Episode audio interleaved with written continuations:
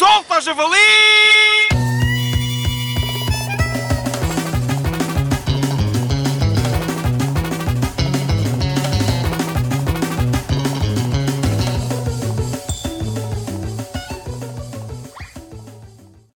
Hoje, em Solta ao Javali, temos connosco novamente uns choninhas.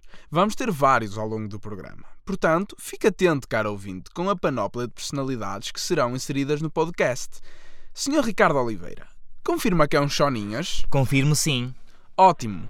Julgo que tem uma história para nos contar. Estarei certo? Certíssimo, senhor pivô deste podcast sublime. Olhe quanto lá. Bem, como toda a gente sabe, eu sou um indivíduo que não possui muitos amigos, pois os autores deste podcast assim o definiram por causa da minha personalidade.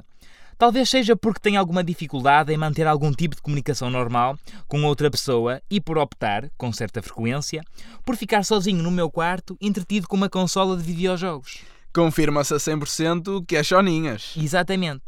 E eu sempre tive uma curiosidade imensa de saber o motivo pelo qual as pessoas não travam amizade comigo. É sabido que muito do que somos em adultos teve influência nas nossas experiências enquanto crianças.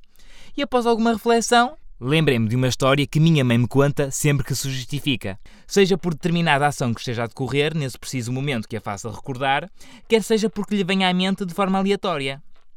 Vai contar a história? Vou sim. Esteja à vontade, desabafe. Ora, a história é a seguinte. Como outras tantas crianças, também eu tive um amigo imaginário. Não me recordo dele, apenas sei da sua existência, entre aspas, por causa do que me relata a minha mãe. E por aquilo que ela me diz, não mantive por muito tempo essa noção de amigo imaginário, pois deixei de falar nele passado pouco tempo após a sua criação.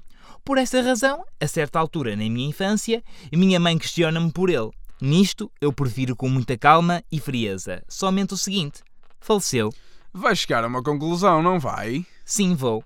Eis não quando chega à conclusão que nem com um amigo imaginário eu consigo manter uma amizade. Lá se terá suicidado, de tamanho tédio que eu lhe proporcionava com a bizarria de temáticas que certamente lhe falava. Portanto, até com alguém que não existe, não conseguiu travar uma amizade, Exato.